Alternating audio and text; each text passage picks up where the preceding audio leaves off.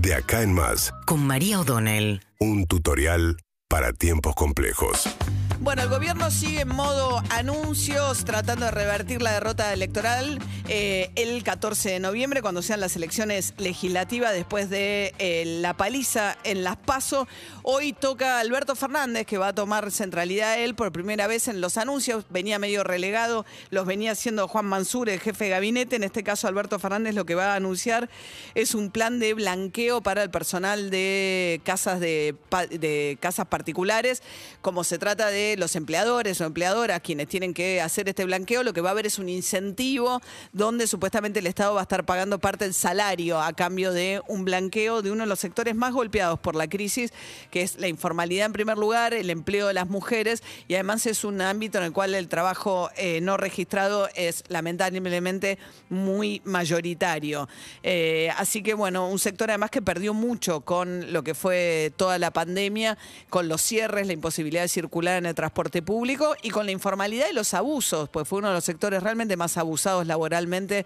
durante la pandemia, el de las mujeres que trabajan en casas particulares, ya sea en limpieza o en cuidados de chicos. Bueno, después de este anuncio sigue todavía la discusión fuerte adentro del gobierno respecto de hasta dónde expandir el gasto, con la preocupación de que finalmente el aumento o el incremento, lo que se ponga en el salario de bolsillo, se vaya a precios. Por eso es que hoy Paula Español, la secretaria de Comercio, ha convocado a los este, representantes de supermercados y empresas de consumo masivo a Casa de Gobierno para pedirles que tengan especial cuidado. El mes pasado, por primera vez,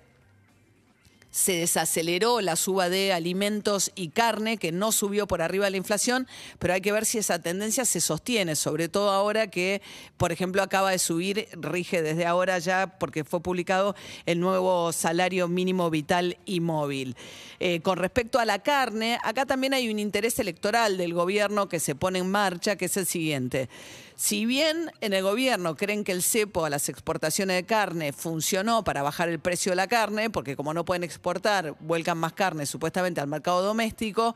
la llegada de Julián Domínguez al Ministerio de Agricultura, que tiene más diálogo con las entidades del campo, que tienen una posición muy refractaria con, con todo lo que viene del kirchnerismo, hizo que se abra una instancia de diálogo. Pero esta instancia de, la- de diálogos también está avalada por Cristina Kirchner. ¿Por qué? Porque a Cristina Kirchner le preocupa el resultado electoral, sobre todo de aquellas provincias, que son ocho, que votan senadores. Y uno de los reveses más inesperados que sufrió el peronismo en la última elección fue en una de las provincias que votan senadores, que es en la provincia de La Pampa. Y muchos identificaron o creyeron que la causa de este revés electoral tuvo que ver con que ahí es muy fuerte la ganadería y que el, impacto del cierre de exportaciones, sobre todo a China de carnes, había perjudicado electoralmente al peronismo. Entonces también hay un guiño ahí de Cristina Kirchner, de un gobierno que evidentemente, y sobre todo, digamos, todo lo que tiene que ver con el sector económico, tiene una situación muy difícil, donde toca de un lado y se le complica del otro. O sea, pone plata en el bolsillo de la gente para tratar de mejorar el poder adquisitivo, pero esto puede sumar más inflación. Si suma más inflación, finalmente no te sirve porque no logras tu objetivo, que es que la carrera de los salarios le gane a la carrera de la inflación. Sigue habiendo además una, una fuerte... eh,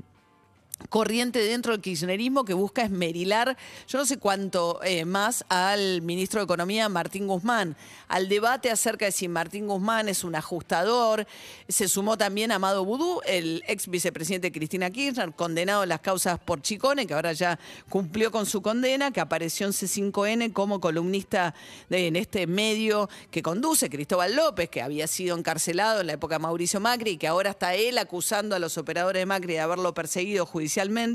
pero que fue beneficiado por la FIP con un programa que le permitió regularizar una deuda gigante que había acumulado durante los gobiernos del kirchnerismo. Bueno, en C5N aparece Vudú y dice, no hay dudas de que la que tiene razón en la discusión entre Cristina Kirchner y Guzmán es Cristina Kirchner, porque en efecto se está haciendo un ajuste. Guzmán dice, de ninguna manera, no estamos haciendo un ajuste y defiende sobre todo también el presupuesto que mandó al Congreso para el año que viene, que contiene subas